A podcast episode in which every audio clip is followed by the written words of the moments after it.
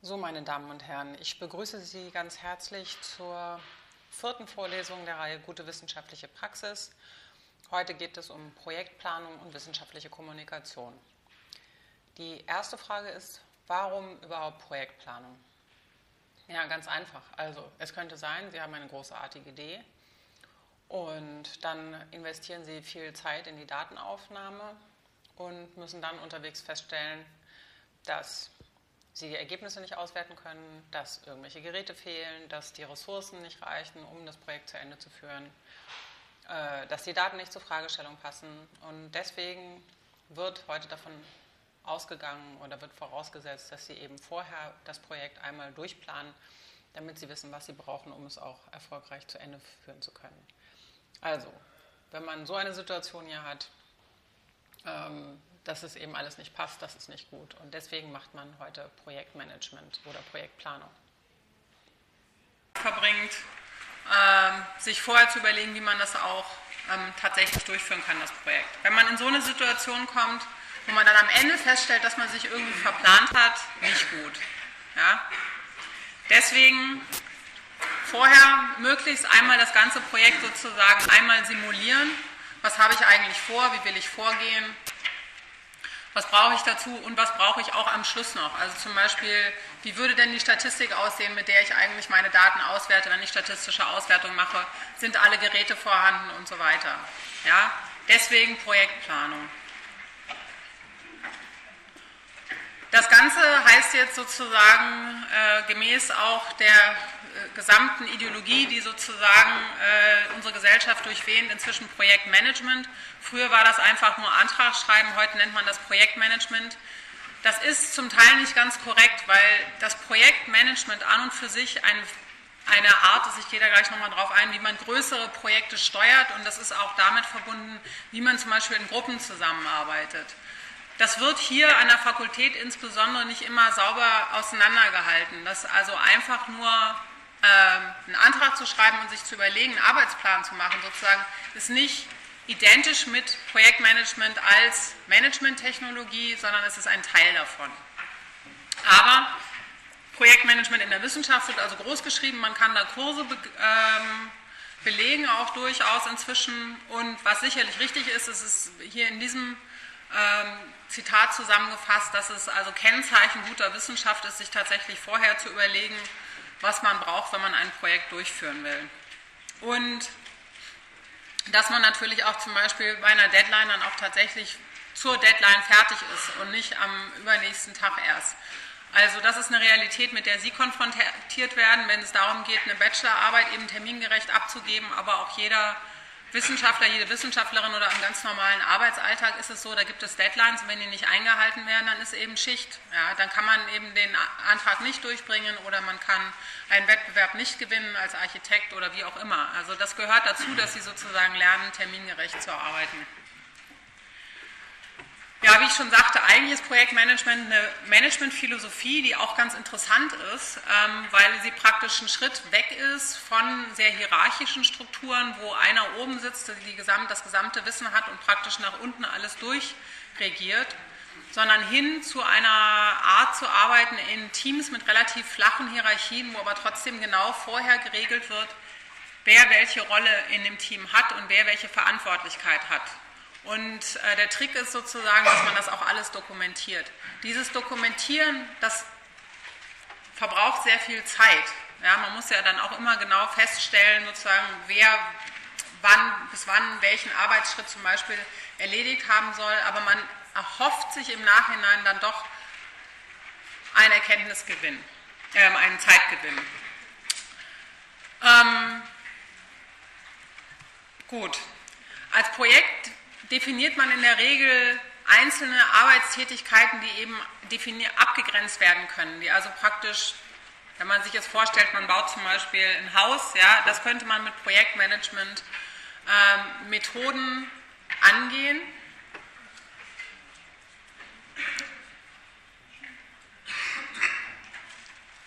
Das könnte man mit Projektmanagement-Methoden angehen. Es gibt natürlich auch durchlaufende Tätigkeiten, also die einfach regulär gemacht werden müssen. Zum Beispiel muss man jeden Monat seine Buchhaltung machen und das wäre dann kein Projekt. Das würde nicht mit Projektmanagement-Tätigkeiten gemacht werden. geht darum, dass man sozusagen am Anfang erstmal festlegt, was ist eigentlich das Ziel, was erreicht werden soll. Also zum Beispiel bei uns im Forschungsinstitut, wir werden alle sieben Jahre evaluiert. Diese Evaluation wird bei uns auch mit Projektmanagement-Methoden sozusagen durchgeführt. Das Ziel ist, dass die Evaluation ähm, erfolgreich natürlich möglichst äh, bewältigt werden kann. Dazu müssen bestimmte Sachen gemacht werden. Da muss, muss, zum Beispiel zum Zeitpunkt X ein Bericht vorgelegt worden sein. Es muss ähm, Poster müssen gedrückt, gedruckt worden sein, Hotels müssen gebucht worden sein, damit da die äh, Leute untergekommen, unterkommen können, etc. pp. Ja? Also man fängt sozusagen an, sich zu überlegen, was ist das Gesamtziel und was sind die einzelnen Schritte, die erledigt werden müssen. Und ich gehe darauf jetzt ein, nicht weil das jetzt unbedingt in Ihrem Studium jetzt für Sie heute relevant ist, sondern dass es normalerweise, wenn man in irgendeinem ähm, zum Beispiel in einem Amt arbeitet oder eben in einem Institut arbeitet, da, dass das einfach eine Technik ist, mit der sie dann zurechtkommen sollten. Und im Prinzip ist es alles kein großes Geheimnis und vieles kann man auch nachlesen, wenn man sich einfach mal so ein kleines Buch Einführung in das Projektmanagement holt. Dann kann man nochmal äh, nachlesen, worum es da geht. Aber im Prinzip geht es darum, eben äh, dass Sie das alles schon mal gehört haben und nicht, wenn Sie dann äh, zum Beispiel in einem Bewerbungsgespräch sind und jemand sagt, ja, können Sie denn auch Projektmanagement-Techniken, dass Sie dann nicht sagen, ich weiß gar nicht, was das ist, habe ich ja noch nie gehört. Also Sie sollten damit anfangen, dass Sie ein Projekt strukturieren, dass Sie es in Teilaufgaben zerlegen und dann in Arbeitspakete. Dass man den Ablauf plant, Dauer und Termine bestimmt, dann sogenannte Meilensteine, das ist ein ganz wichtiges Wort heute bei diesen ganzen Management-Technologien. Meilensteine setzt, also dass man sagt, bis zu dem Zeitpunkt X möchte ich das und das und das fertig haben. Und dann kriegen Sie sozusagen, wenn Sie auch mit der entsprechenden Software arbeiten, natürlich am Tag X sozusagen die Frage, ist der Meilenstein denn eigentlich, ähm, haben Sie den erreicht? Ja, und wenn nicht, muss man sich dann fragen, ja, warum nicht? Also woran hat das gescheitert? Das heißt, während man arbeitet sozusagen, kontrolliert man sich die ganze Zeit selber, seinen Arbeitsfortschritt, ja, wie weit bin ich gekommen?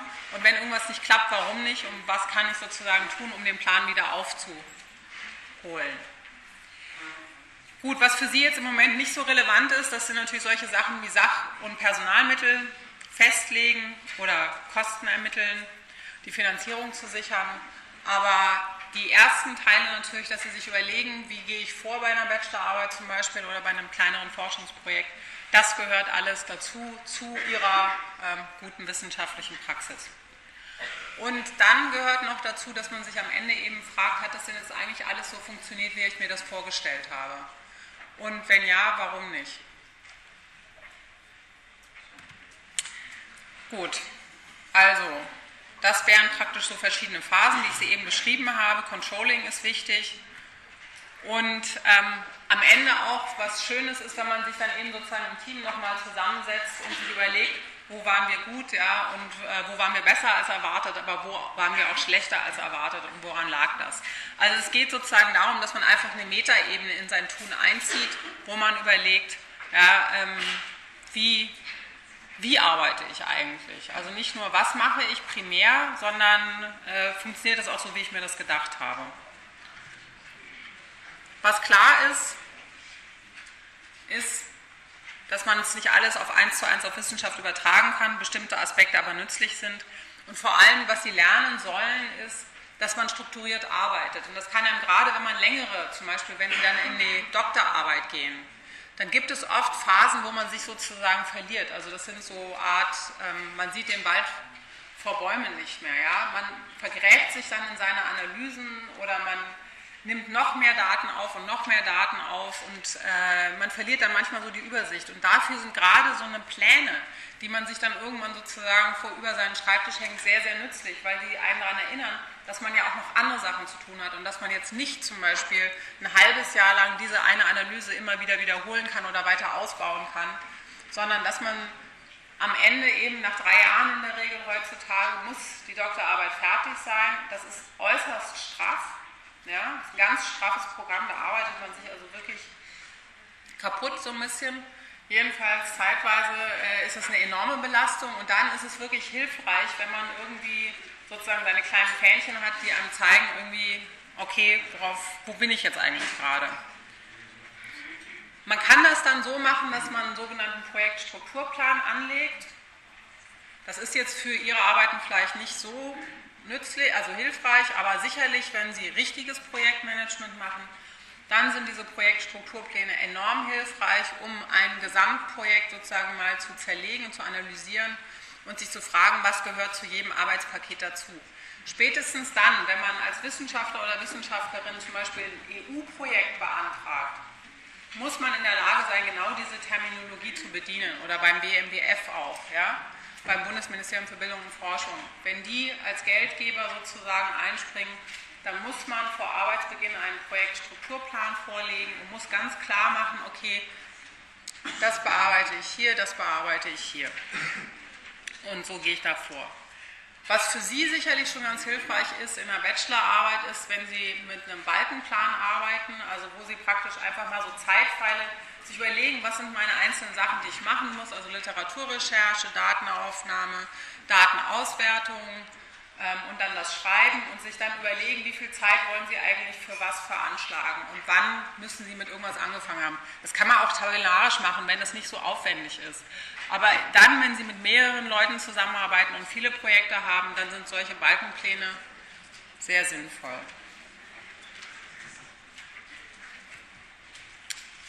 Also, nochmal zusammenfassend, nützlich ist von den ganzen Projektmanagement-Gedanken, dass man sich eben vorher Gedanken macht darüber und nicht einfach anfängt, dass man während des Projektes sich orientiert, ob man ungefähr so das einhalten kann, wie man sich überlegt hat, ob man gegebenenfalls einen Plan B hat. Das ist ganz besonders wichtig, weil Sie werden lernen, Wissenschaft besteht im Wesentlichen aus Misserfolg.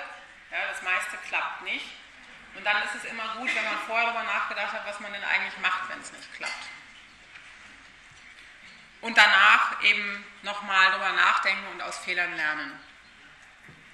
Ist heute eigentlich irgendwas? Gut. Okay. So, jetzt nochmal ganz spezifisch zum Ablauf der Bachelorarbeit. Da können Sie jetzt sozusagen schon mal simulieren, wie Sie dann da vorgehen werden, wenn es dann soweit ist. Ja? Das besteht also aus verschiedenen Teilen. Ein Teil ist das, was hier in der Studienordnung als Projektmanagement verkauft wird. Das heißt aber nichts anderes, als dass Sie sozusagen einen Arbeitsplan schreiben sollen für Ihre Bachelorarbeit. Dafür haben Sie dann zwei Wochen Zeit. Wenn das fertig ist, dieser Antrag sozusagen, dieses, dieser Arbeitsplan fertig ist, dann wird das in einem Formular eingetragen ähm, und das geht ans Prüfungsamt. Und von dort ab haben Sie noch zehn Wochen Zeit. Davon sind ungefähr zu veranschlagen sieben bis acht Wochen für die Datenaufnahme und die Auswertung und für das Verfassen der Arbeit, der Bachelorarbeit zwei bis drei Wochen.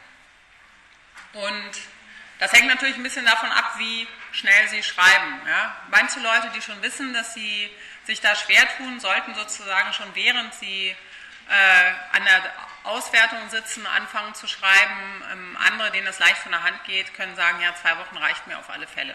Aber es dauert immer länger, als man denkt. Und ganz wichtig, beim Ausdrucken geht immer was schief. Also ähm, denken Sie daran. So, dieser sogenannte Projektantrag oder Arbeitsplan, der sollte nicht mehr als zehn Seiten umfassen. Circa ein Drittel ist sozusagen die Einleitung, referiert den Stand der Forschung, das heißt, da müssen Sie gelesen haben. Und zwei Drittel sind das Arbeitsprogramm. Material- und Methodenteil ist optional. Im Zweifelsfall Sie müssen sich einfach vorher mit Ihrem Betreuer oder Ihrer Betreuerin absprechen, wie das genau aussehen soll. Format, also es kann entweder Deutsch oder Englisch sein, auch das ist in Absprache mit Ihrem Betreuer. Schriftgröße ist auch genau festgelegt. Es gibt da ein ähm, Formblatt, das können Sie runterladen ähm, aus dem Studienbüro. Soll also mindestens 10 Punkt sein. Ähm, wir älteren Leute kriegen ja dann auch leicht Probleme mit den Augen. Da kann man dann auch mal 12 Punkte nehmen, aber nicht größer. Zeilenabstand sollte 1 bis 1,5 zeilig sein. Es kann einseitig sein oder doppelseitig. Das Deckblatt muss auf alle Fälle einseitig bedruckt sein. Die Idee, warum Sie das machen sollen, ist also nicht nur dass es an und für sich sinnvoll ist, sondern dass es natürlich auch darum geht, dass sie sozusagen in die normale alltägliche wissenschaftliche Praxis einsozialisiert werden. Dass sie das im Kleinen lernen, was dann der Alltag von äh, Wissenschaftlern, die also aktiv sind, äh, im großen Teil ausmacht. Und eines davon ist eben, dass wir dauernd Anträge schreiben müssen. Und damit komme ich auch nochmal zum Stichwort Drittmittel. Wir hatten es ja letzte Woche, Drittmittel war die Vermutung, das sind vor allem Industriegelder. Was sind denn, was ist denn das Unbehagen? Also ich habe da ein Unbehagen rausgehört, ja, Industriegelder. Warum, warum gibt es da ein Unbehagen?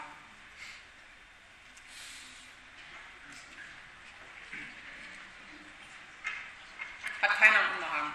Das ist die Freiheit der Forschung gefährdet. Warum? Wenn sich die Industrie da einmischt, dann werden nur die Objekte weiterverfolgt, von denen sich die Industrie nach Bedingungen spricht. Und Grundlagenforschung wird vielleicht nicht so in dem Maße betrieben, wie sie eigentlich betrieben werden sollte. Darüber hinaus werden die Ergebnisse eventuell gar nicht zur Verfügung gestellt für Forschungsprojekte weltweit, sondern halt einbehalten für persönliche Verfügung. Genau. Das sind tatsächlich Bedenken, die natürlich auftauchen dann, wenn man ähm, Geldgeber hat, die ein ganz klares kommerzielles Interesse an der Forschung haben. Und da hängt es im Einzelnen davon ab, wie die Verträge ausgestaltet werden. Und äh, das größere Problem und das größte Problem ist sicherlich dann, wenn der Auftraggeber sich sozusagen Mitspracherecht oder Kontrolle der Veröffentlichung ähm, vorbehält. Ja, dann hat man natürlich ganz klar sozusagen einen faustischen Pakt geschlossen und hat gesagt, okay, ich kriege zwar mein Geld, aber unter Umständen kann ich eben gar nichts publizieren und das ist ja eigentlich das, wovon man sozusagen wiederum als Wissenschaftler oder Wissenschaftlerin lebt.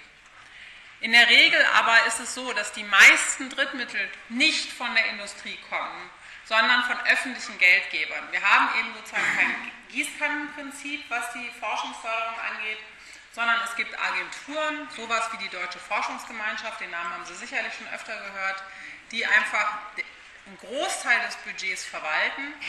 Und ich oder irgendeine, also Forscher schreiben dann Anträge, es gibt ganz verschiedene Programme, Förderprogramme, wo man sich bewerben kann, dann schreibt man einen Antrag, bewirbt sich, dann wird dieser Antrag von Kollegen, das ist ja so bewertet, das ist der sogenannte Peer Review, ja, dann werden also Gutachten geschrieben zu diesen Anträgen. Die werden dann von anderen Kollegen, dem sogenannten Fachkollegium, werden die begutachtet. Und dann gibt es, je nachdem wie viel Geld zur Verfügung steht, sozusagen ein Ranking, welche Anträge auf alle Fälle bewilligt werden und welche nicht. Und neben, dem, neben der Deutschen Forschungsgemeinschaft, wie schon erwähnt, ist zum Beispiel das äh, Bundesministerium für Bildung und Forschung, ein sehr, sehr wichtiger Geldgeber. Die finanzieren unter anderem sowas wie dieses Bernstein-Zentrum, was wir hier haben für Computational Neuroscience. Davon gibt es auch Varianten in München, auch in Berlin. Ähm, und da konnten sich sozusagen die ganze Universität bewerben darum, dass hier so ein Zentrum installiert wird. Das heißt, jeder von uns, also das ist ein riesiges Konsortium sozusagen von Wissenschaftlern und Wissenschaftlerinnen, die dann zusammenkommen und die alle zusammen einen Antrag schreiben. Dann wichtig ist natürlich inzwischen auf dem europäischen Niveau Förderung. Das sind dann auch äh, zum Teil die gleichen Agenturen, die für Sie, das ist für Sie jetzt wieder interessanter, sich Erasmus-Stipendien oder Marie Curie vergeben. Ja? Also praktisch, dass man innereuropäischen Transfer und einen Austausch hat, ja, dass man Austauschprogramme, dass man sich da äh, beteiligen kann. Also European Science Foundation wäre sowas. Dann gibt es eine sehr, sehr potente, mit sehr viel Geld ausgestattete Agentur, die European Research Council. Die vergeben riesige, riesige ähm, äh, Gelder. Das sind zum Beispiel für jemand, der ungefähr im Schnitt sechs Jahre nach der Promotion kann einen Antrag über 1,5 Millionen Euro beantragen. Ja? Oder äh, wenn man schon etwas älter ist, äh, zweieinhalb Millionen Euro. Ja? Da würden also einzelne Forscher, die einzelne revolutionäre Ideen haben und sozusagen andere davon äh, überzeugen können, dass es wirklich toll ist, ähm, kriegen da sehr viel Geld. Das sind ähm, in dem ersten Jahr, als diese Förderorganisation gegründet wurde, ich spreche da aus Erfahrung, weil ich mit Gutachterin bzw. Panel-Member war. Also das heißt, ich gehörte zu der Gruppe von den Leuten, die die Entscheidung gefällt haben. Wir hatten eine Bewilligungsquote von 3%. Ja, da haben sich also was, alle, die irgendwie, ähm, war natürlich unheimlich attraktiv, so viel Geld. Und dann haben sich einfach so unfassbar viele Leute beworben, dass ich ähm, für drei Monate zu Hause nur so einen Aktenstapel hatte und die ganze Zeit diese Anträge gelesen habe. Ähm, das war nicht so lustig. Inzwischen hat sich so ein bisschen, jetzt haben wir eine Förderquote von ungefähr 15 Prozent. Das ist also etwas besser. Aber bei der DFG, Deutschen Forschungsgemeinschaft, ist die Förderquote etwa 30 Prozent. Also man muss auch immer gucken, sozusagen, wer gibt eigentlich noch wie viel Geld. Dann gibt es Stiftungen, die sind sehr wichtig. Wichtiger Förderer gerade der Lebenswissenschaften ist die Volkswagen Stiftung, ähm, dann auch die Schering Stiftung zum Beispiel. Das heißt, das sind Stiftungen, wo Konzerngewinne in eine Stiftung eingebracht werden und dann entscheiden nur Wissenschaftler darüber, wie das Geld vergeben wird und nicht irgendwelche Konzerninteressen. Das sind zum Teil sehr interessante Fördermodelle. Schering Stiftung ist gerade für Leute, die in Richtung äh, Gentechnologie, Biotechnologie gehen, ähm, sehr, sehr interessante Förderorganisationen. Ähm, und dann gibt es natürlich die Industriekooperationen und die Nachteile wurden da schon genannt. Man muss dann in der Regel, wenn man sozusagen die Erlaubnis hat zu publizieren, muss man das kennzeichnen. Also, Warum darf nicht denn Unternehmen überhaupt darauf ein, auf diese erste Bewertung? Weil die haben ja dafür. Naja, Volkswagen ist ja äh, zum großen Teil in öffentlicher Hand, gehört ja dem Land Niedersachsen. Naja gut, das ist so eine Mischung aus ähm, unternehmerischer Verantwortung, ja, die manche durchaus verspüren. Also Bosch Stiftung ist zum Beispiel, dann sagt dann ein der Besitzer, er möchte nicht, dass sein Besitz zum Beispiel bei Abstreitigkeiten aufgeteilt wird. Stattdessen bringt er das lieber in eine Stiftung ein, so dass die Firma intakt bleibt auf alle Fälle, aber dann eben ein Großteil der Profite in diese Stiftung eingebracht wird und damit was Gemeinnütziges gemacht werden kann, im weitesten Sinne. Fördert das nicht auch das? Ja, klar. Aber ähm, ja, das ist das mit dem Image-Transfer, ja.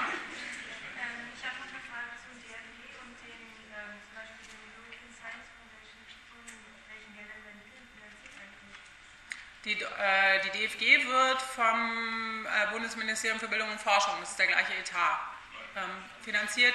Und ESF, also European Science äh, Forum, wird dann von, äh, da fließt das Geld ähm, über die DFG sozusagen, die zahlen ein Tribut wiederum an ESF, sodass das Geld da verteilt wird. Aber im Prinzip sind das natürlich alles Steuergelder.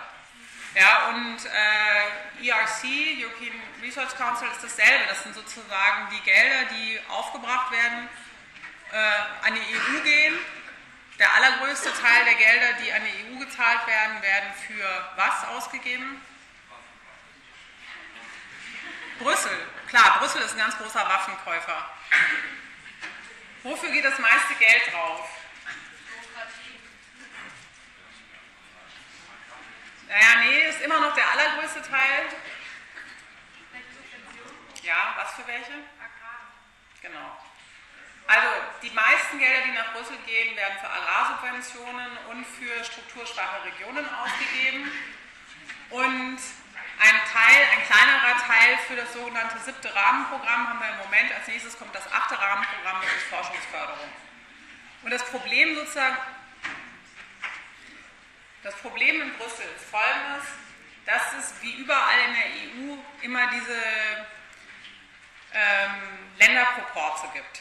Ja, das heißt, jedes Land gibt so und so viel Prozent und will natürlich sozusagen einen entsprechenden Return haben. Das heißt, viele bis jetzt von der EU geförderte Forschungsprogramme, da muss man dann sozusagen den, also der Witz ist Rent a Greek, ja, da muss man einen Griechen dabei haben damit man das Geld auch kriegen kann. Kriegen kann. Und dann gibt, es, dann gibt es in Griechenland Forschungsinstitute, die sind top ausgestattet, weil die immer in diesen EU-Projekten mit drin hängen, wissenschaftlich aber sonst nicht besonders leistungsfähig sind. Ja. Beim European Research Council, das sage ich, das gilt nicht für alle griechischen Forschungsinstitute, aber das ist sozusagen der Joke, der da natürlich gemacht wird, ja, dass da nach sekundären Kriterien entschieden wird. Bei, beim European Research Council ist das anders. Die haben eine Klausel, dass in Anführungszeichen nur nach Leistung entschieden wird. Ja? Und äh, nicht darauf geguckt wird, wo die Leute herkommen. Sind dazu noch Fragen? Gut, also ähm, bei der, wenn man von einem, wenn es ein kommerzielles Interesse gibt, das die Arbeit ähm, gefördert hat, dann muss man das, wenn man es publizieren darf, auch offenlegen. Ja? Also jede gute Zeitschrift, also zum Beispiel Nature Science, äh, die ganzen medizinischen Zeitschriften, da steht unten immer declared no competing financial interests, also keine sozusagen kommerziellen Interessen, die, äh, die in die eine oder andere Richtung sozusagen äh, das Forschungsergebnis oder die Beurteilung des Ergebnisses beeinflussen könnten.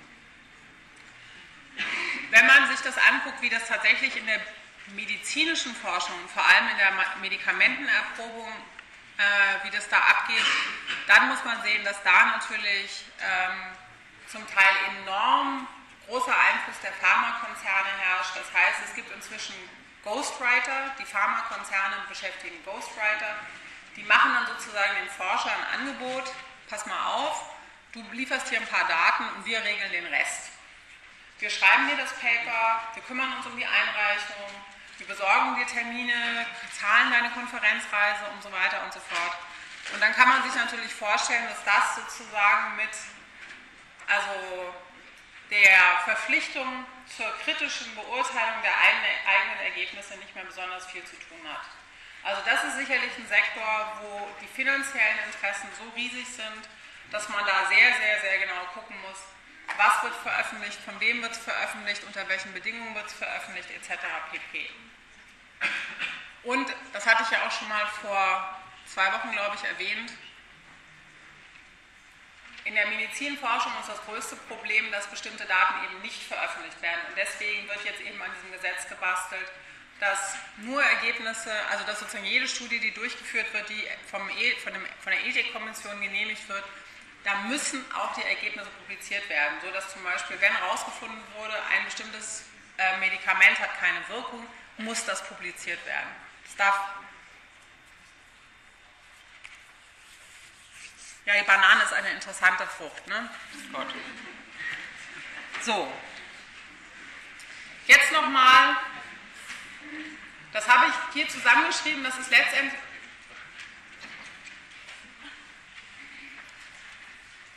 Das können Sie sich auch nochmal von diesem Merkblatt runterziehen.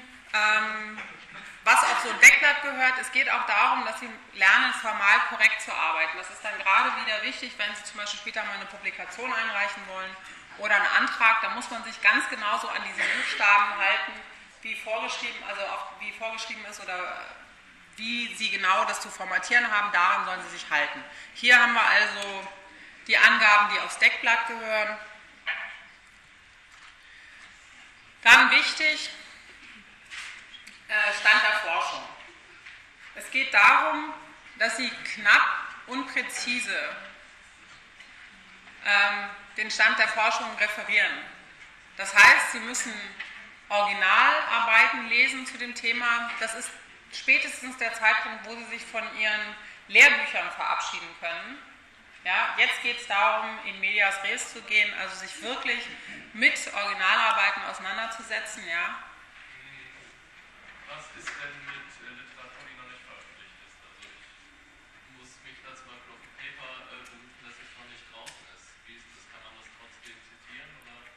Ja, also zum Beispiel, wenn man es jetzt, äh, dann würden Sie die Autoren nennen, die daran gearbeitet haben und dahinter schreiben unveröffentlichte Daten oder unpublished Data. Ja, aber dass auf alle Fälle klar ist, die, alle Namen von den Leuten, die daran beteiligt sind. Gut, dann müssen Sie richtig zitieren. Ja? Also alles, was Sie sagen, muss gewissermaßen durch ein Literaturzitat belegt sein in dem Fall. Und Sie müssen dann, wenn Sie etwas zitieren, sozusagen das auch gelesen haben. Also es gibt manche Leute, die einfach von jemand anders abschreiben ja, und sagen, die haben mir die und die zitiert, dann zitiere ich die da auch. wenn man die Paper selber nicht gelesen hat, das kann unglaublich nach hinten losgehen. Ja? Also davon kann ich nur abraten, es gehört sich, dass wenn man eine Arbeit zitiert hat, dass man die dann auch gelesen hat. Worum es geht hier ist, dass Sie einerseits natürlich nachweisen, dass Sie sich mit der Materie auseinandergesetzt haben, dass Sie den thematischen Hintergrund kennen ähm, und dass Sie vielleicht auch da schon dann kurz darauf eingehen, was Sie vielleicht im Vertiefungspraktikum gemacht haben. Aber es geht auch darum, jetzt wandelt sich nämlich sozusagen, also jetzt kommt die zweite Rolle des Wissenschaftlers zum Tragen, dass es nicht nur darum geht, Daten zu sammeln und auszuwerten, sondern auch wissenschaftlich zu kommunizieren. Und Sie müssen sich vorstellen, diese Arbeit soll ja von jemand gelesen werden.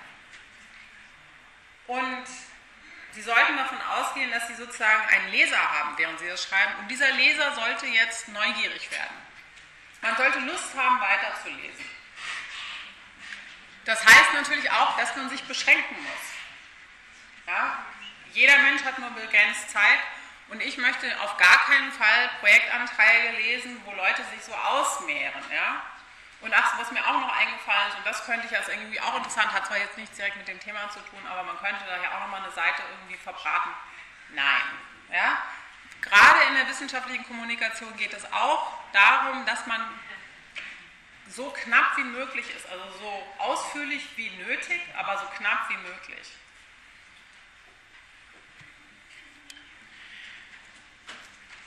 Man kann sich das so ein bisschen vorstellen, wenn man das gliedert wie so ein Trichter. Ja? Der erste Absatz sollte auf die große Fragestellung eingehen. Was ist denn das grundsätzliche große Problem sozusagen? Weil man damit natürlich auch Leute motiviert, weiterzulesen. Wenn man anfängt mit, ähm, ich untersuche Regenwürmer oder ich in meiner Bachelorarbeit äh, untersuche ich das Paarungsverhalten von Fruchtfliegen, da kippen schon die Hälfte der Leute aus dem Latschen vor Langeweile, ja, weil es, ja, weil sie ja erstmal begründen müssen, warum das interessant ist. Was ist denn überhaupt das Problem? Ja, also versuchen Sie sozusagen, während Sie das schreiben, in die Rolle des Lesers mit hineinzuversetzen und sagen Sie, was ist denn die größere biologische Frage, um die es geht? Dann engt man das immer mehr ein und kommt im zweiten Absatz dann auf sozusagen das spezifische Problem, dann darauf, was ist bekannt, gerade über mein Modellsystem, was weiß ich, über C-Eleganz oder an welchem äh, Organismus Sie auch immer arbeiten. Und dann kommen Sie aus dem, was bekannt ist, zu dem, was noch nicht bekannt ist, das ist die offene Frage. Und dann kommen Sie dahin äh, zu sagen, okay, das ist jetzt nun das Ziel meiner Studie.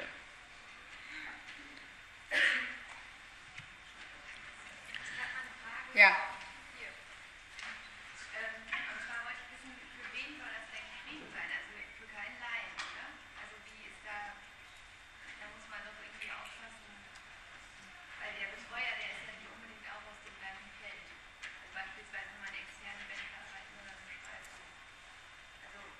Naja, also ich meine.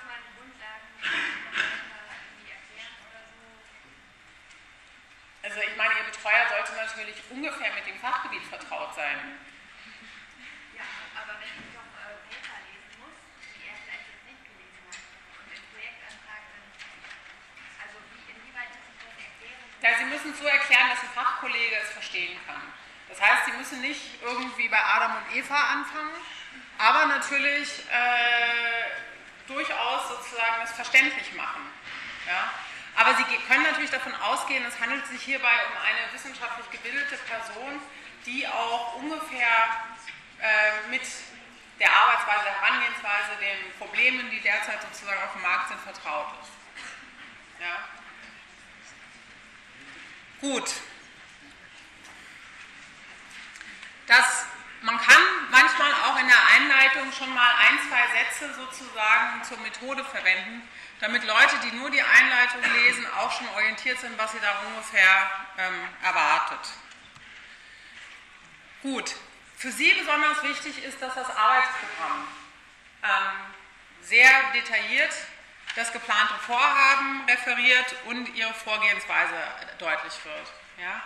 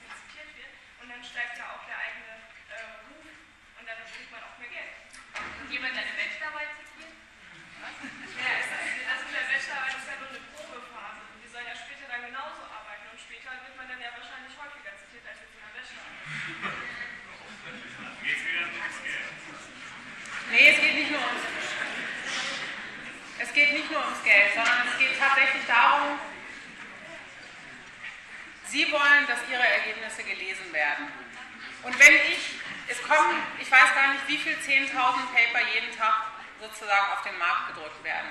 Das heißt, Sie konkurrieren mit anderen um die Aufmerksamkeit von Lesern und Leserinnen. Und wenn die Einleitung schon so ist, dass man keine Lust mehr hat, weiterzulesen, dann legt man es eben weg. Ja, das ist der eine Grund. Der andere Grund ist genau das mit dem Einüben, dass es für sie lebensnotwendig ist, als Wissenschaftlerinnen und Wissenschaftler Anträge durchzubringen, dass sie auch bewilligt werden. Und ich kann aus meiner Erfahrung sagen, dass die Zusammenfassung des Antrags ein extrem guter, also die Qualität dieser Zusammenfassung ist ein extrem guter Vorhersagemarker, also Prädiktor dafür, wie gut der ganze Antrag ist. Wenn die Zusammenfassung und die Einleitung, die ersten paar Sätze schon interessant sind, dann ist es auch jemand, der alles andere gut gemacht hat. Die Korrelation ist extrem hoch. Wenn die ersten drei Sätze schon blöd sind und die Zusammenfassung unverständlich ist, und ich habe ja hunderte von diesen Anträgen gelesen, ja, dann kann ich Ihnen sagen, dann ist es sehr, sehr, sehr selten, dass man dann hinten noch findet, dass da aber irgendeine brillante Idee ist. Sie wollten noch was sagen. Ja. Gut, also, es geht ja auch nicht darum, Sie sollen ja keinen Roman schreiben. Ja? Es geht nicht darum, dass Sie so, tata, irgendwie revolutionäre Ergebnisse aus der Genetik oder so. Ja? Gar nicht. Sie müssen natürlich sachlich bleiben, das ist wissenschaftsgemäß. Aber gar nicht darüber nachzudenken, dass irgendjemand das, was Sie da schreiben, dass er das auch lesen muss. Das ist auch eine falsche Einstellung. Gut, was wichtig ist, ist, es gibt viele von Ihnen, die arbeiten sozusagen einfach mit Nachweismethoden, für die ist das nicht so wichtig, für die, die aber mit Statistik arbeiten, äh, die müssen sich natürlich genau überlegen, wie groß müssten eigentlich die Stichprobengrößen sein, äh, damit ich überhaupt einen Effekt nachweisen kann mit den Methoden, die ich habe. Und welche statistischen Methoden sollen zum Einsatz kommen. Also alle Leute, die Ökologie machen, alle Leute, die Verhalten machen, aber auch viele Leute, die in Neurowissenschaften arbeiten, müssen Statistik machen. Und deswegen sollte man sich vorher überlegen, wie viel brauche ich eigentlich? Wie viele Tiere zum Beispiel? Gut, dann Zeitplan, den hatten wir schon besprochen.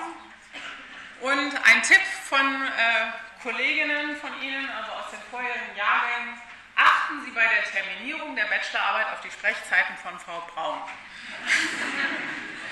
Heute kann man aber auch, ich glaube, Poststempel geht auch. Ja? Also das ist dann die Alternative, wenn das nicht klappt mit Frau Braun. Gut, Material- und Methodenteil ist optional. Diskutieren Sie jetzt andere Früchte? Oder?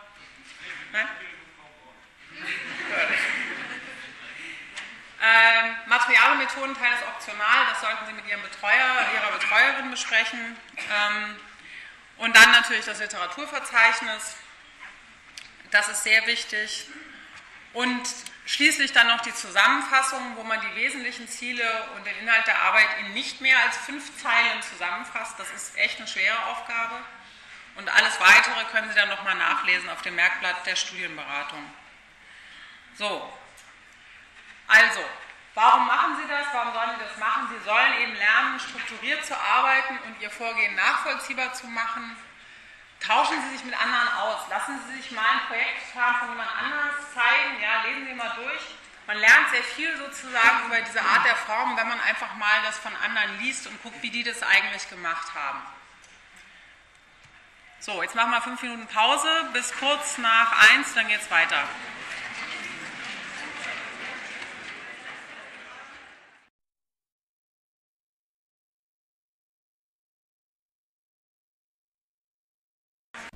So, insofern kann ich es Ihnen sehr empfehlen, äh, dahin zu gehen und sich auch an dem Beurteilungs- und Abstimmungsprozess zu beteiligen. Außerdem zeigt sich das, je mehr Studierende da aufschlagen und äh, sich Gehör verschaffen, desto ernster wird das dann auch genommen. Wenn da nur zwei Hanseln sitzen, natürlich sozusagen die üblichen Verdächtigen, dann äh, hat man auch immer das Gefühl, so ein bisschen, naja, so sehr interessieren sich die Studierenden jetzt ja doch nicht dafür, ähm, welche Professoren hier berufen werden oder nicht. Wenn da aber gleich eine ganze Menge sitzt, dann ähm, können Sie natürlich auch sozusagen, wird die Meinung der Fachschaftsvertreter oder der studentischen Vertreter in dieser Berufungskommission auch äh, natürlich noch viel ernster genommen. Gut. Jetzt aber zum Thema Literaturkenntnis. Also es ist natürlich so, dass man immer wieder mal eine super Idee hat. Super, ganz toll. Großartig, das müsste man mal machen.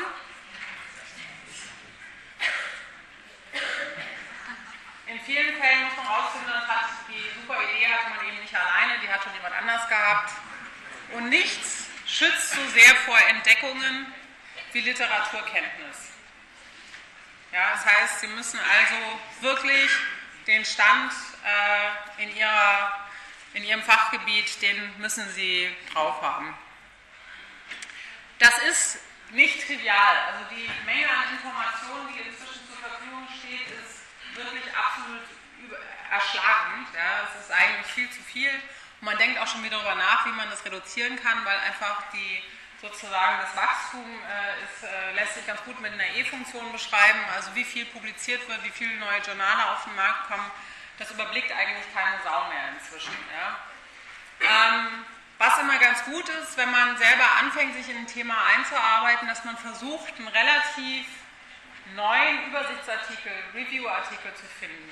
Ja, irgendwie möglichst hochrangig natürlich auch und möglichst umfassend oder in dem wichtigsten Journal von dem eigenen Feld äh, versucht man einen Review-Artikel zu bekommen, dann liest man den und dann kommt man von dem sozusagen auf andere Primärliteratur, ähm, so dass man da aber einen Anhaltspunkt hat, okay, worum gehen eigentlich diese Paper so ungefähr, welche muss ich jetzt nachlesen. Wichtig ist, wenn Sie effizient lesen wollen, dass Sie sich vorher überlegen, warum lese ich dieses Paper, was will ich sozusagen hier eigentlich rausfinden. Lese ich das, weil mich die Methode besonders interessiert, lese ich das, weil ich überhaupt einen Überblick haben will und so weiter. Lesen Sie kritisch. Man kann an jedem Paper, das veröffentlicht worden ist, etwas zum Aussetzen finden. Ja? Die Paper sind nicht perfekt. Das heißt, Sie dürfen nichts einfach so glauben, wie es da steht. Nur weil es schwarz auf weiß ist, heißt es noch lange nicht, dass es alles vollkommen fehlerfrei, gut durchdacht, äh, belegt etc. etc. pp. ist. Das heißt, lesen Sie kritisch, lesen Sie aufmerksam, machen Sie sich Notizen. Schreiben Sie einen Rand oder machen Sie, wenn Sie irgendwie elektronisch lesen, dann benutzen Sie die Kommentierfunktion, von, von, äh, die es bei PDFs gibt, ja, und schreiben Sie sich da was rein. Anstreichen kann man auch machen, aber schreiben Sie nicht ein ganzes Paper an, das finde gar nichts. Ja, es gibt ja diese Leute, die sozusagen von oben bis unten alles dann grün machen. Irgendwie, äh, das nützt dann nicht so viel. Und überlegen Sie sich, okay, was, also was sind meine eigenen Wissenslücken, welche habe ich jetzt gefüllt? Gibt es irgendwelche Konflikte? Zum Beispiel, wenn ich das hier lese und das annehme, dass es richtig ist oder valide ist, besteht aber ein Konflikt mit einem anderen Paper, was ist hier eigentlich los? und was sind sozusagen die offenen Fragen, die immer noch übrig sind, nachdem ich dieses Paper gelesen habe.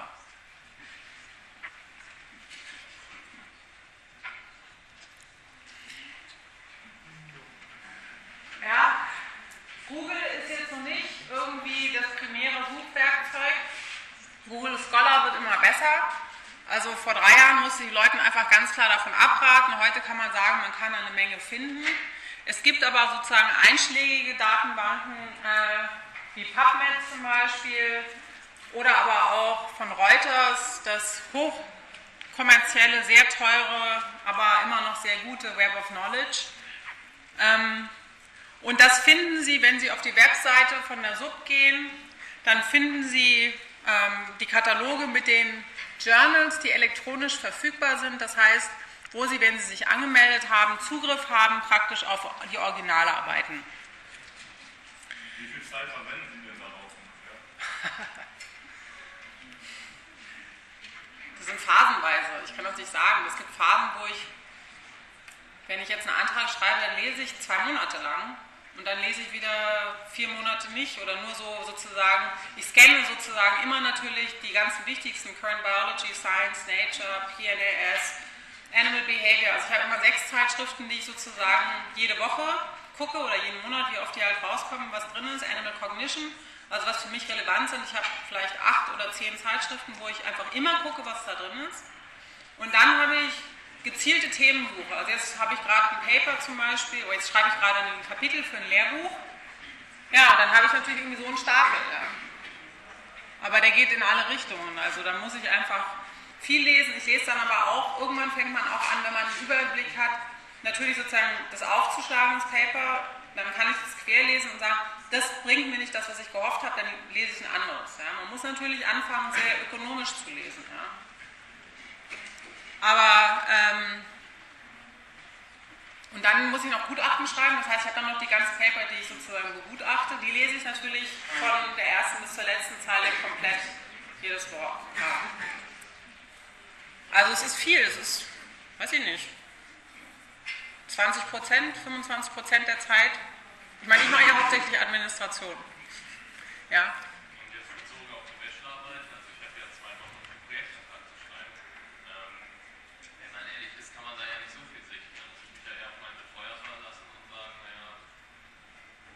Klar, also Sie können natürlich, also idealerweise fangen Sie schon im Vertiefungspraktikum an, das eine oder andere Paper zu lesen. Und ich denke mal, dass Sie, Sie müssen natürlich jetzt nicht das gesamte Feld durchackern. Ja? Aber die wichtigsten zehn Paper sollten Sie auf alle Fälle gelesen haben, denke ich. Ja.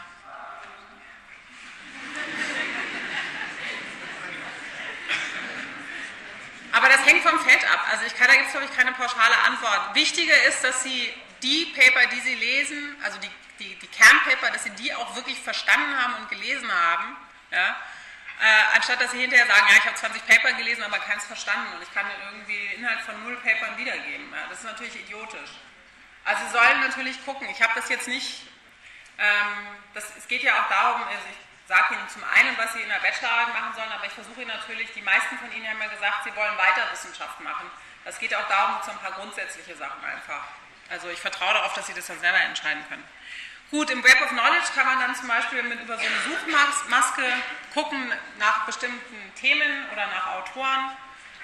Ähm, dann kann man die Paper, die man haben will, anklicken und runterladen und was sich sehr empfiehlt, ist, das ist leider sozusagen natürlich ähm, auch eine Frage des Geldes, aber wenn Sie können, arbeiten Sie so früh wie möglich mit diesen Literaturdatenbanken. Wenn man Mac hat, dann kann man mit Papers arbeiten oder äh, sonst EndNote ist ein extrem hilfreiches Programm, das mir schon mehrere Monate Lebenszeit gespart hat. Und ähm, zum einen hat man damit einen Überblick darüber, welche Paper man sozusagen gelesen hat und man spart vor allem, also jetzt für die Bachelorarbeit ist es vielleicht nicht so wichtig, aber spätestens, wenn Sie die Masterarbeit schreiben und langfristig ist es unverzichtbar. Sie sparen einfach so unglaublich viel Zeit, wenn Sie dann anfangen, Texte zu schreiben und dort Zitate reinzunehmen. Das ist dieses Cite While You Write. Da gibt es so eine kleinen Plugins, Und dann können Sie praktisch, während Sie den Text schreiben, können Sie mit geschweiften Klammern dem Programm sagen, in Anführungszeichen, da soll ein Zitat hin. Dann schreiben Sie also nur den Nachnamen hin oder die Nummer von dem Paper oder Nachnamen und Jahreszahl, je nachdem.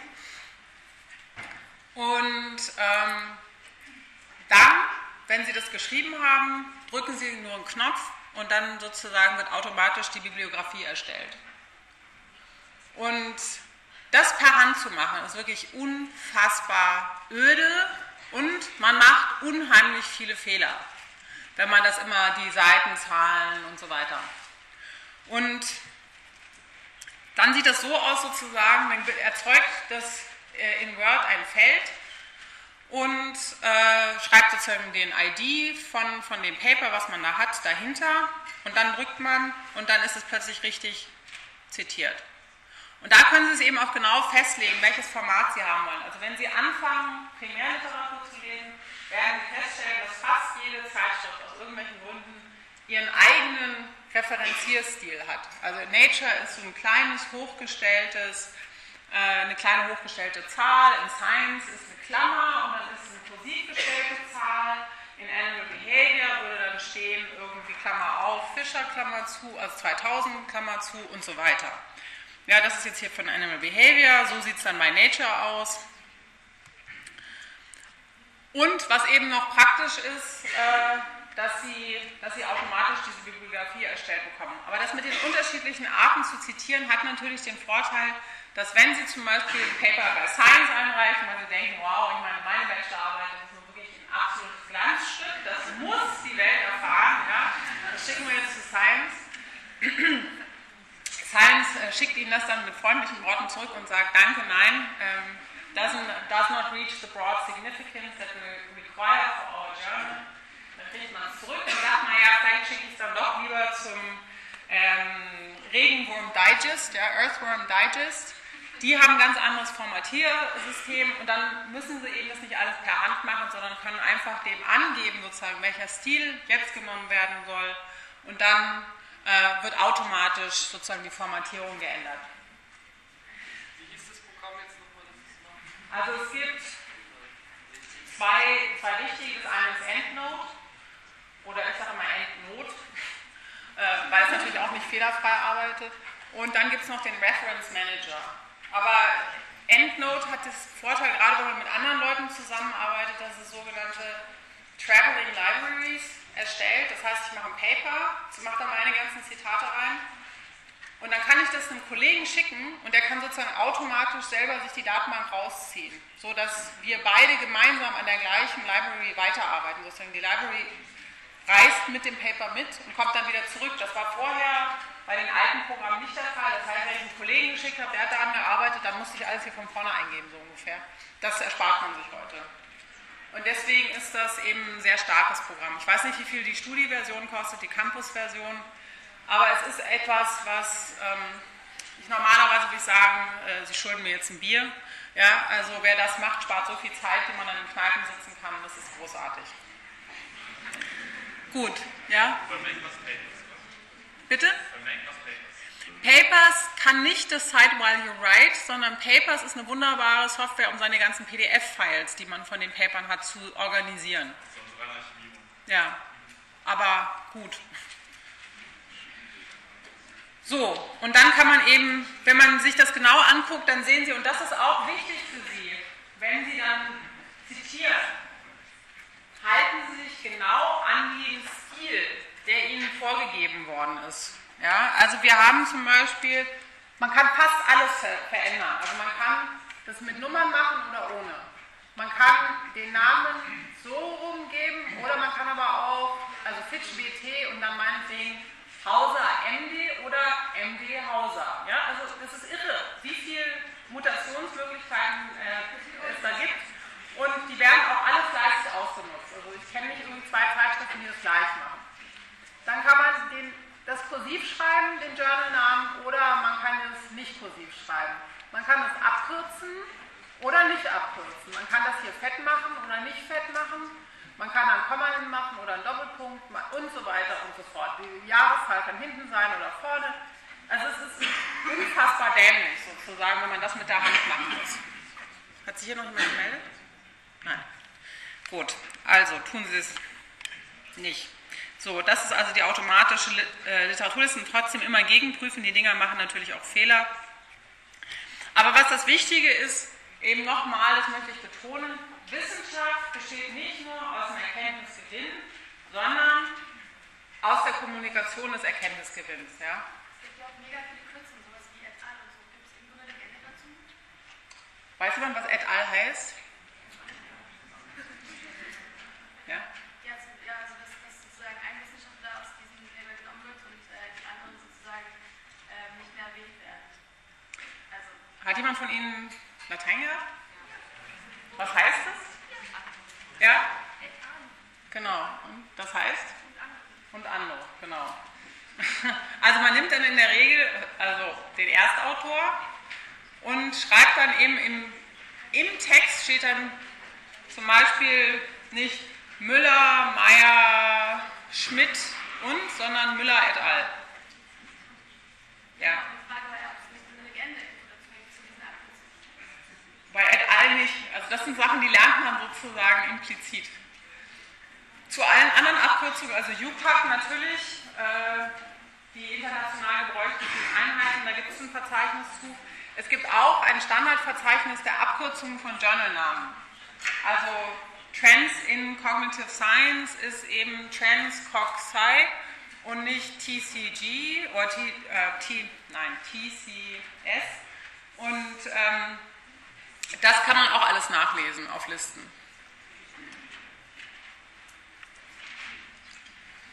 Gut. Aber zurück zur wissenschaftlichen Kommunikation. Es geht letztendlich darum, dass Sie versuchen müssen, natürlich andere zu überzeugen. Und da gibt es verschiedene Formate.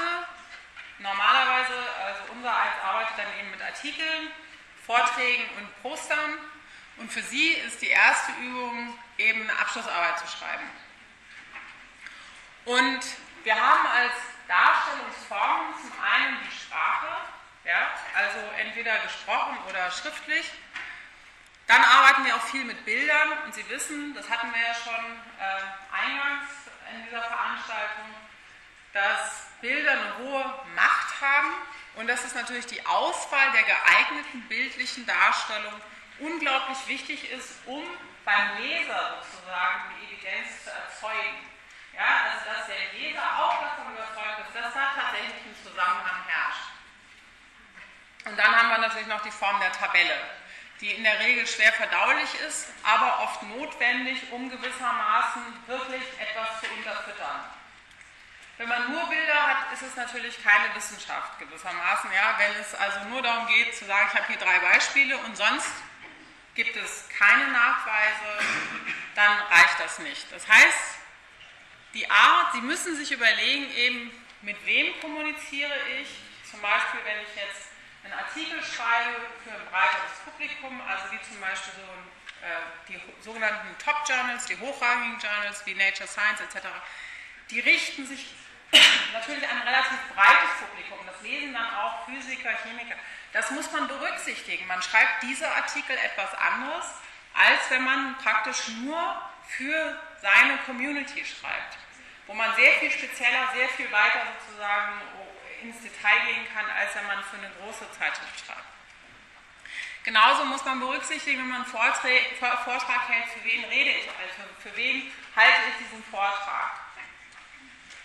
Ist es äh, sozusagen Öffentlichkeitsarbeit, Schnittstelle Wissenschaft und Gesellschaft, also was weiß ich, hier im Apex gibt es die Denkbar.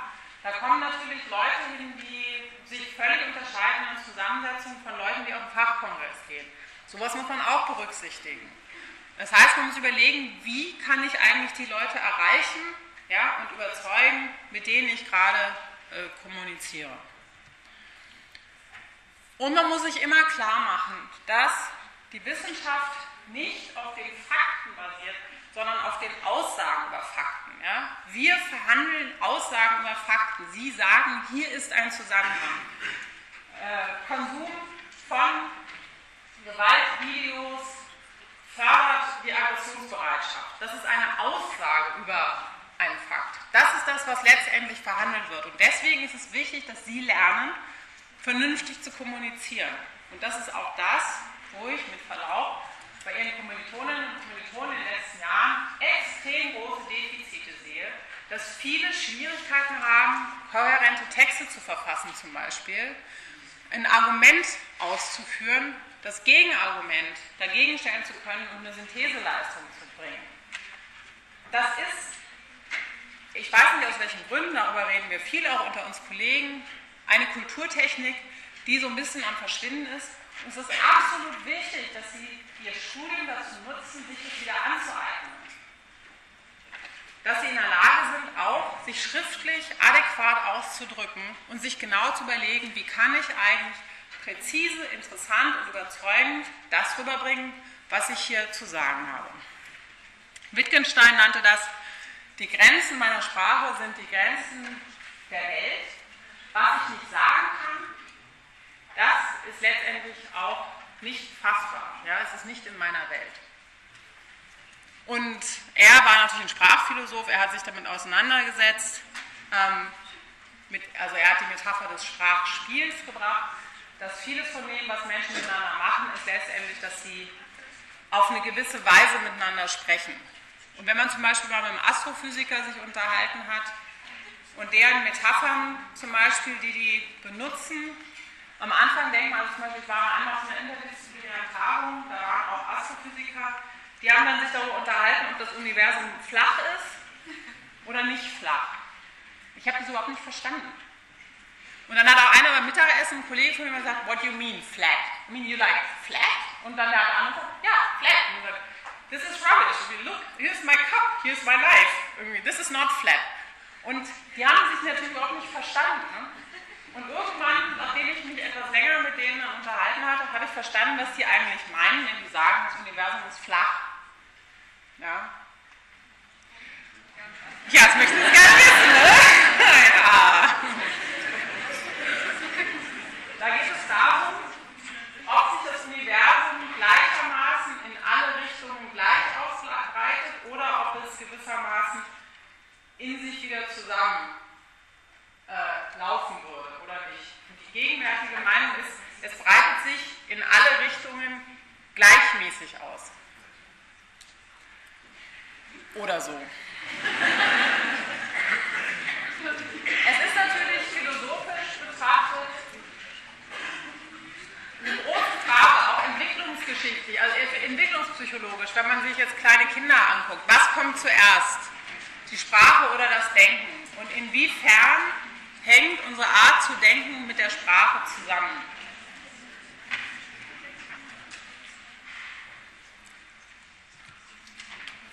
Und da gibt es sehr verschiedene Überlegungen, das ist nur so ein kleiner Reihenexkurs. Also Franz Boas zum Beispiel, für den war das Denken das Primäre und er hat gesagt, sozusagen die Sprache ist ein Ausdruck dessen, wie wir denken.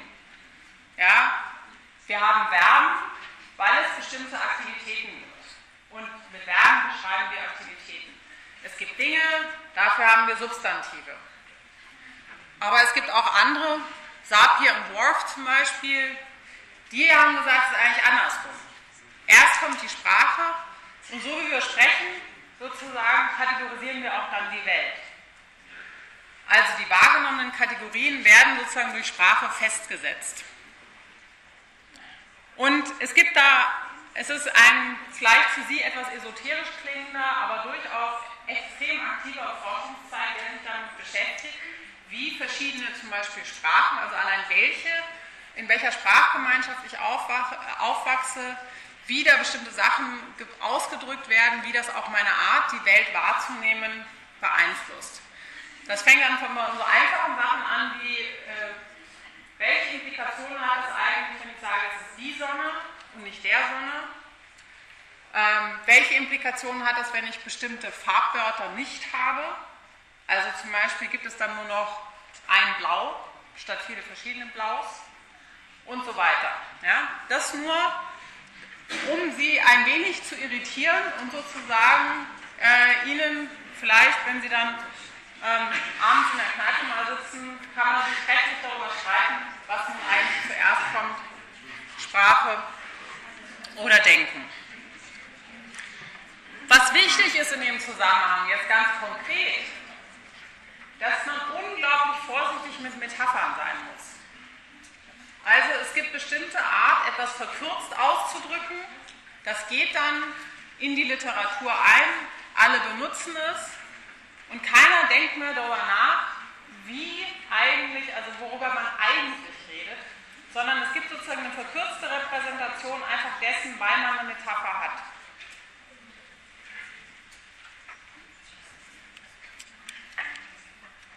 Ganz konkret jetzt nochmal, wenn Sie dann nicht den Projektantrag schreiben, sondern Ihre Abschlussarbeit, also Ihre Bachelorarbeit, worüber sehr viel gestritten wird, ist, also im Deutschen noch mehr als im Englischen, ob man aktiv oder passiv schreibt. Da gibt es verschiedene Traditionen. Im angelsächsischen Raum ist es absolut üblich, im Aktiv zu schreiben. Zu schreiben, I analyzed the data, I collected the data, we did this and this and this. Im Deutschen steht da so ungefähr, äh, die Daten wurden gesammelt. Was sind die unterschiedlichen Implikationen hier?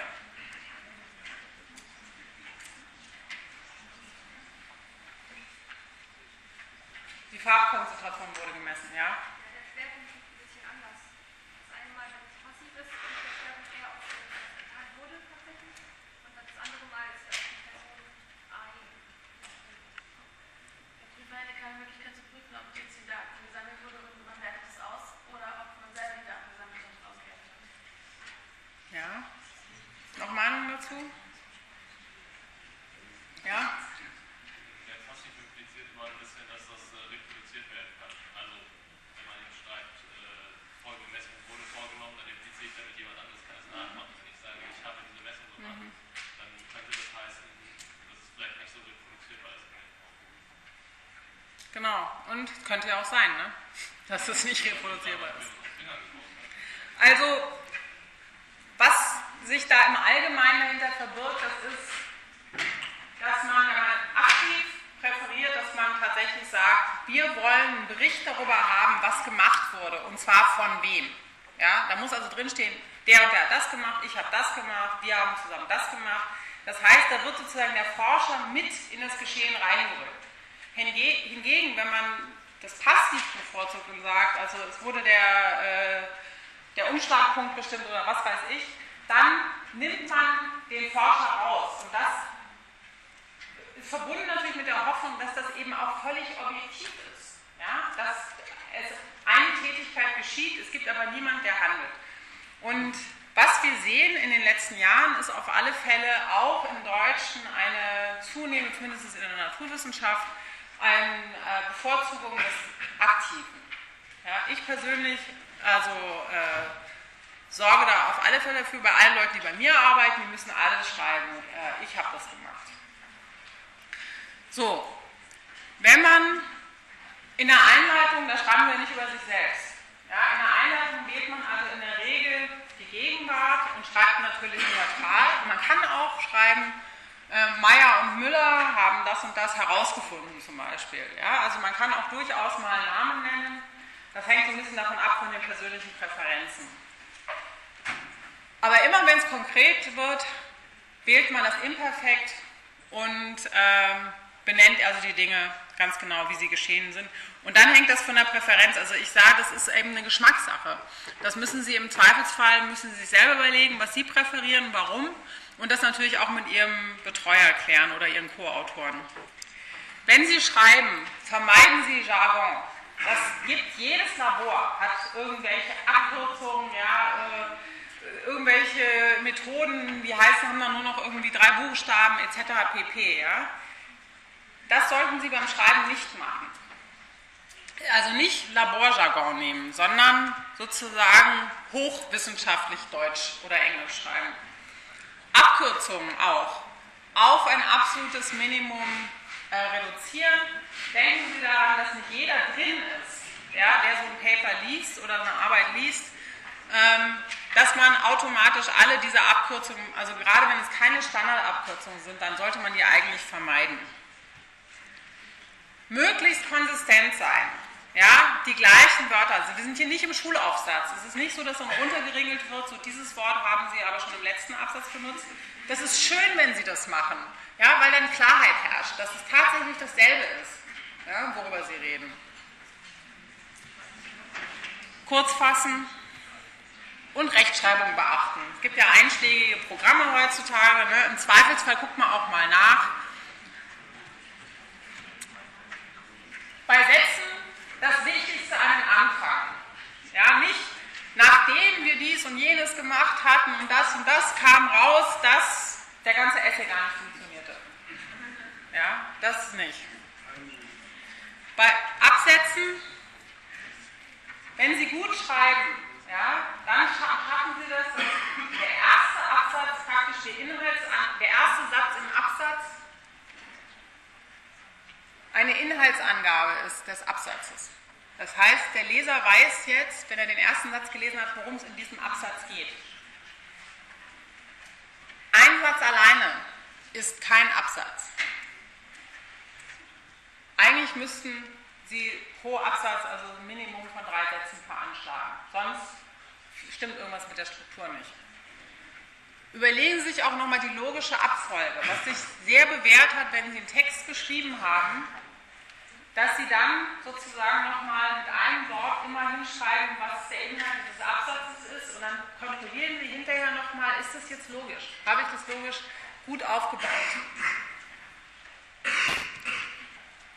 Und das hier ist sehr schön von Tim Cluttenbrook, ein eminenter Verhaltensbiologe und Ökologe aus Cambridge. Der hat auf seiner Webseite ein schönes Paper, kann ich sehr empfehlen, Survival Strategies for Scientists. Und ich habe das jetzt mal ins Deutsche übersetzt. Wenn Sie schreiben, dein schlimmster Kritiker schaut dir über die Schulter. Er, sie ist pedantisch, zynisch, gemein, kleinkariert, skeptisch und hat keine Fantasie. Sei so klar wie möglich, vermeide Jargon. Geh davon aus, dass dein Leser nicht mehr als zehn Minuten hat. Stell sicher, dass sie auch nach drei Stunden keine Löcher in der Argumentation finden. Versuche, das Interessante auch interessant darzustellen. Vermeide wortreiche und langweilige Ausführungen. Denke daran, was deine Leser noch alles lesen müssen oder wollen. Gut, es gibt eine Standardgliederung, die hat man früher so gemacht. Einleitung, Methoden etc. pp. Heute sieht man zunehmend, dass diese Standardgliederungsstruktur aufgeweicht wird. Ich bedauere das zum Teil. Ähm, die hatte nämlich durchaus was für sich gehabt in der Klarheit, insbesondere in der Klarheit der Abgrenzung von Ergebnis und Diskussionsteil. Das ist nämlich die Kunst, Ergebnisse nur als solche darzustellen und noch nicht zu diskutieren und dann erst in der Diskussion zu diskutieren. Diese intellektuelle Leistung zu erbringen, zu sagen, beschreibe ich ein Ergebnis oder interpretiere ich das jetzt, das ist eigentlich etwas, was ich gerade für Ausbildungszwecke sehr gut finde. Wir haben aber inzwischen auch durch bestimmte neue Journals und so weiter oft inzwischen eine Struktur, wo man sagt, okay, Einleitung und dann macht man Ergebnisse und Diskussionen gleich zusammen und hinterher das ganze Kleingedruckte. Gut.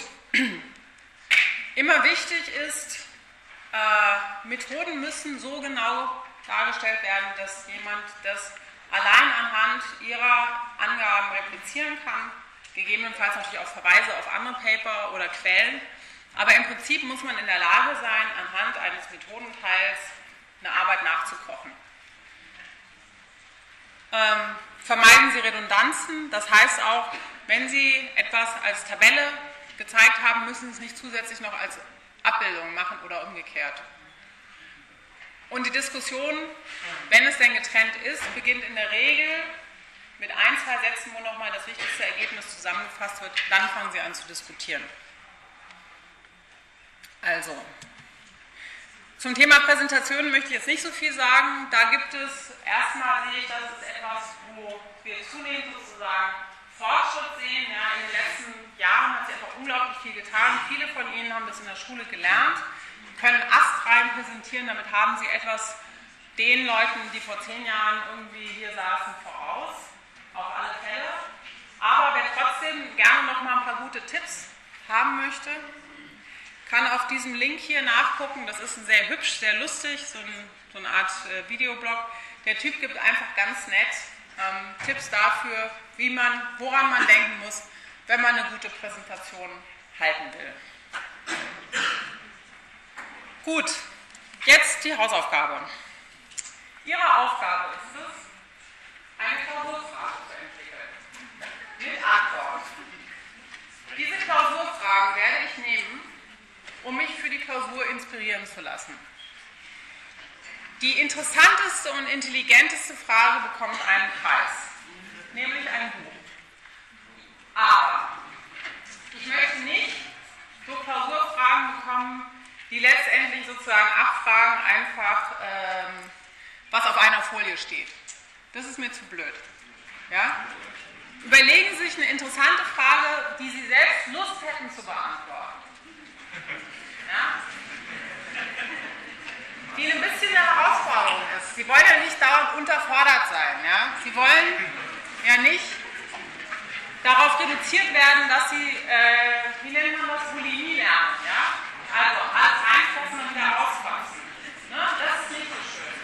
Also, überlegen Sie sich in diesem Sinne eine Klausurfrage fürs nächste Mal und bis dahin entlasse ich Sie. Vielen Dank.